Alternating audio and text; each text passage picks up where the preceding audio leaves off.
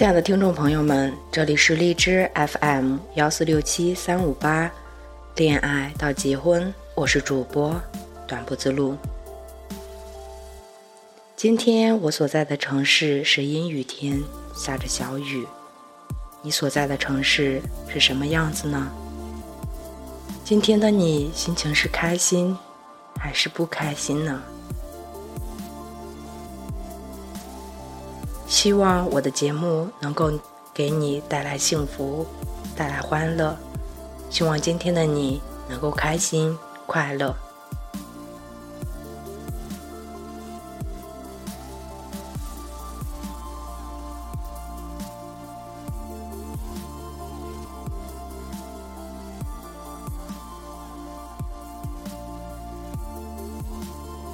今天我想跟大家分享一篇文章，是来自何雅娟的。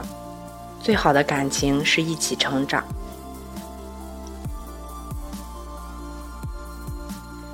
二零一四年平安夜，我收到了一份快递。我一边拆包装，一边揣测是谁送给我的圣诞礼物呢？白色小巧的长方形盒子跃入眼前，上面有被咬了一口的苹果 logo。想到前几周某人和我逛超市，路过手机专柜时，让我体验 iPhone 六，问我普通版和 Plus 版哪个拿得顺手，喜欢什么颜色，我心下了然，一定是他送的。盒子旁边有一张卡片，上面写着：“这是我们在一起之后的第十三个圣诞节，很庆幸你还陪伴在我身边。”以前我只能送你一袋苹果，现在送给你苹果六袋。幸福虽然不是靠物质来衡量，但至少表明我爱你的心意随着岁月有增无减。Merry Christmas！你和宝宝是圣诞老人带给我最好的礼物。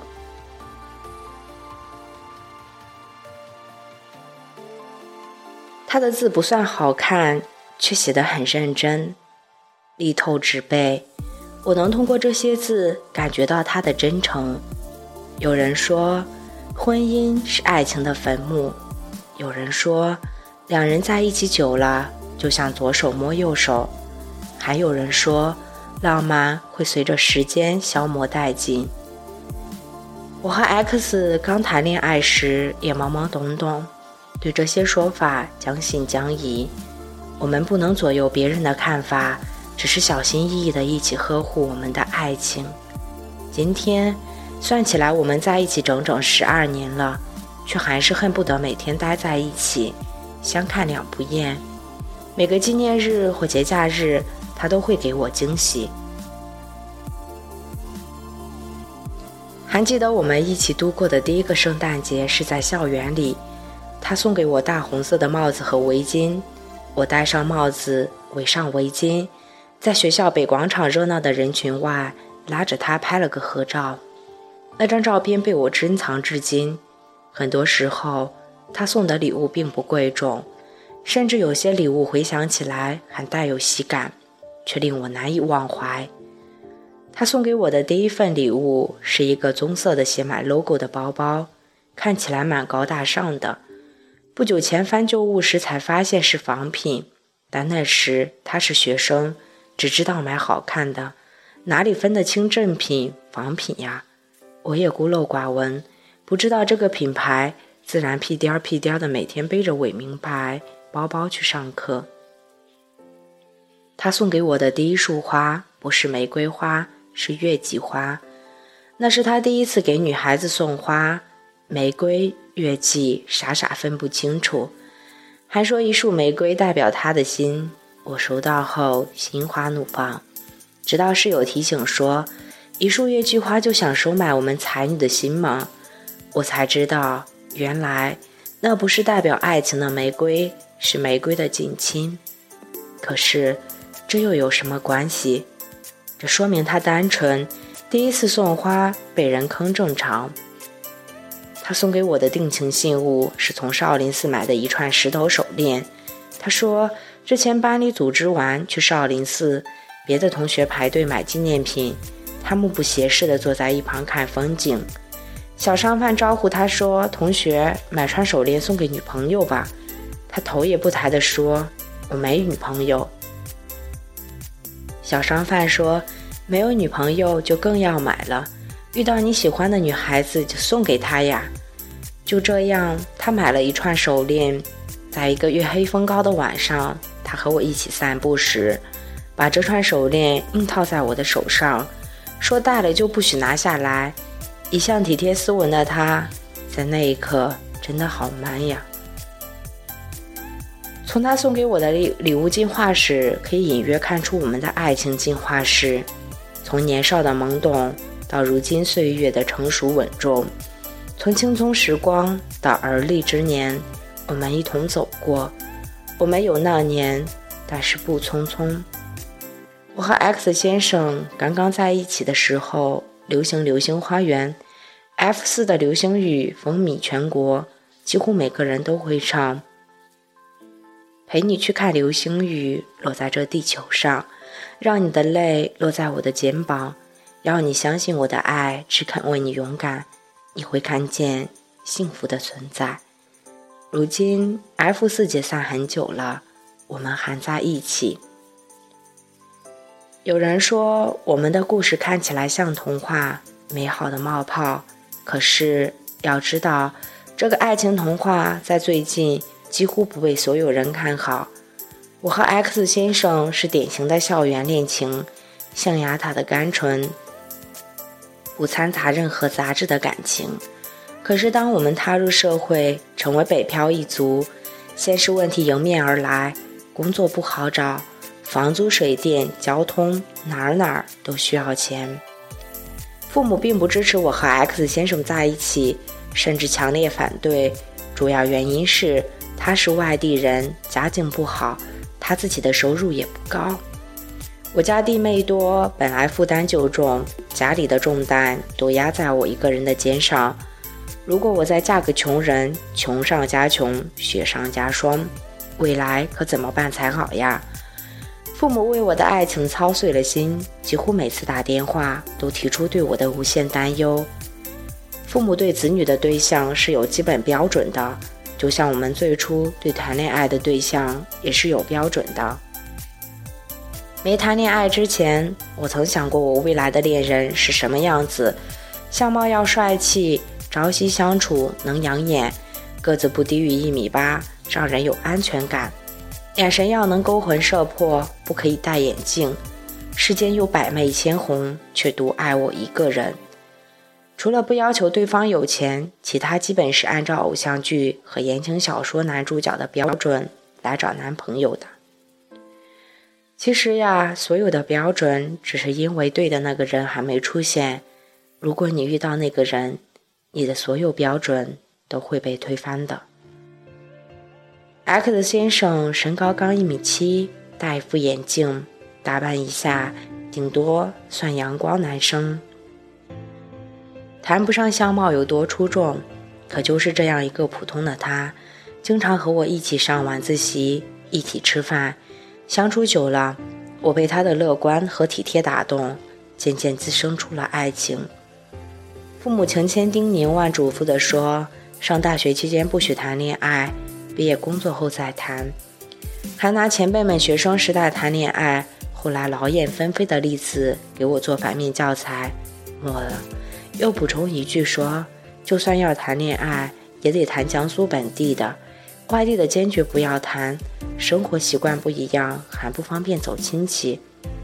可是 X 先生老家是贵州的，离江苏远，而且在亲朋好友眼里，他来自经济不够发达的地方。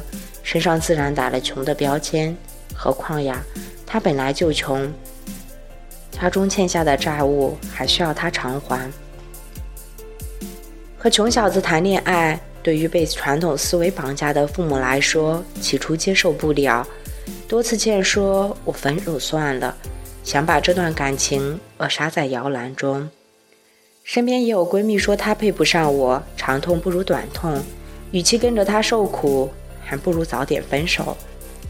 谁知这颗感情的种子顶着世俗的阻碍，一天天成长，竟然长成了参天大树。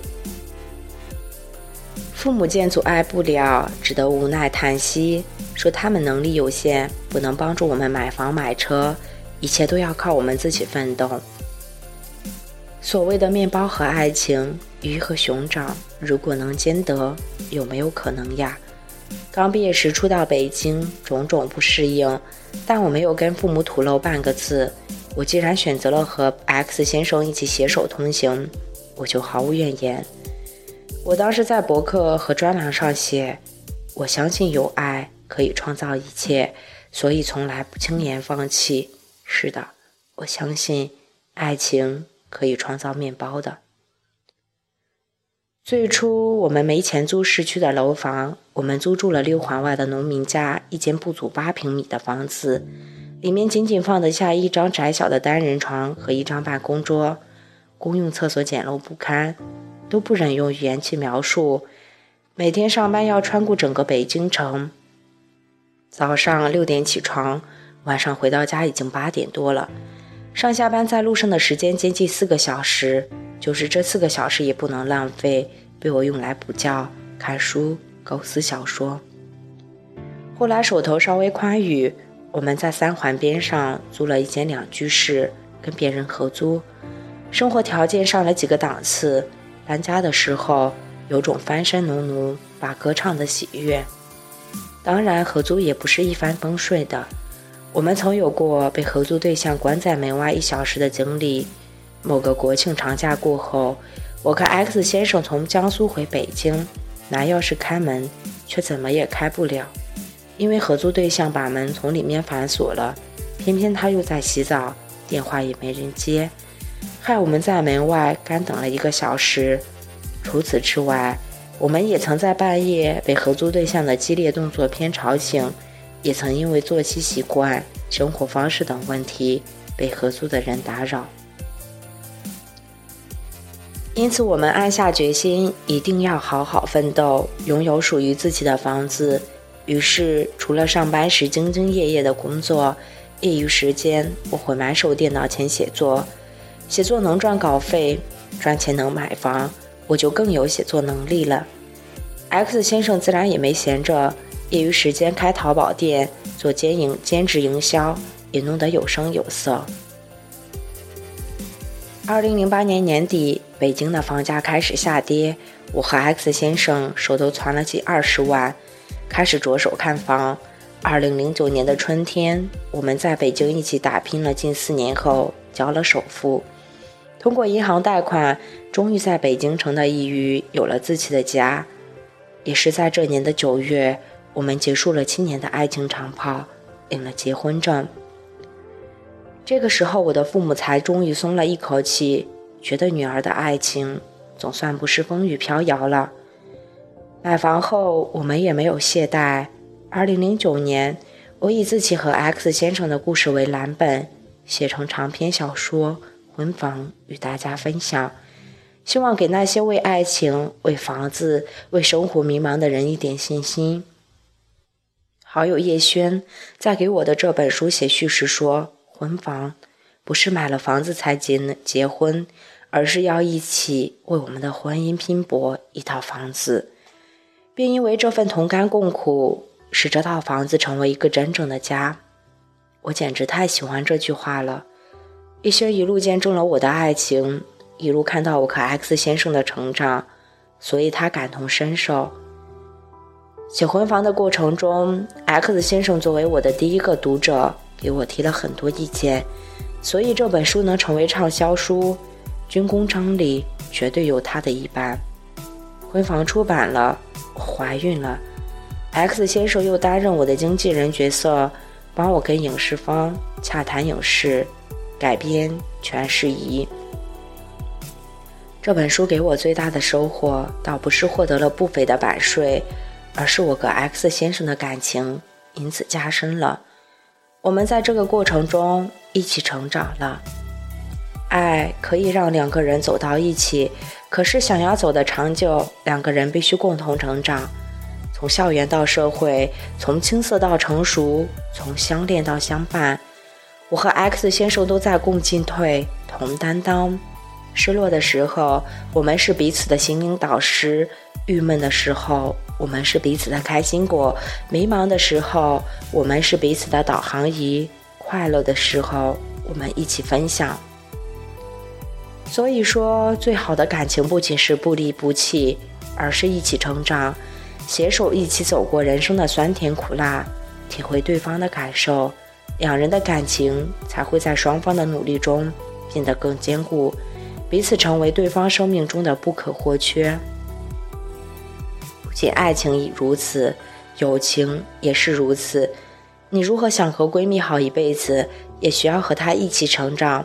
这样，无论过多久，你们都有共同语言。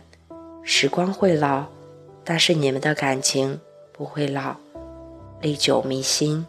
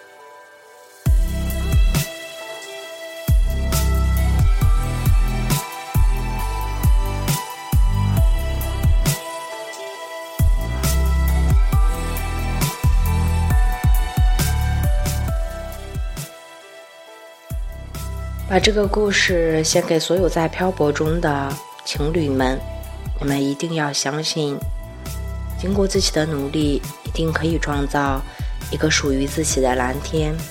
你们要加油，一定不要因为生活中的琐碎事情而放弃彼此最心爱的人，然后到年老的时候再默默的后悔。